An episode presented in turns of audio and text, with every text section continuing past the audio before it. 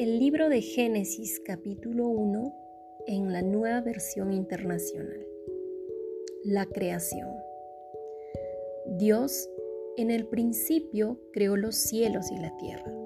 La tierra era un caos total.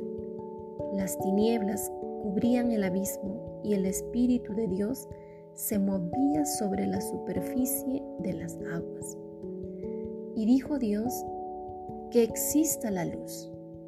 Y la luz llegó a existir. Dios consideró que la luz era buena y la separó de las tinieblas. A la luz la llamó día y a las tinieblas noche. Y vino la noche y llegó la mañana. Ese fue el primer día.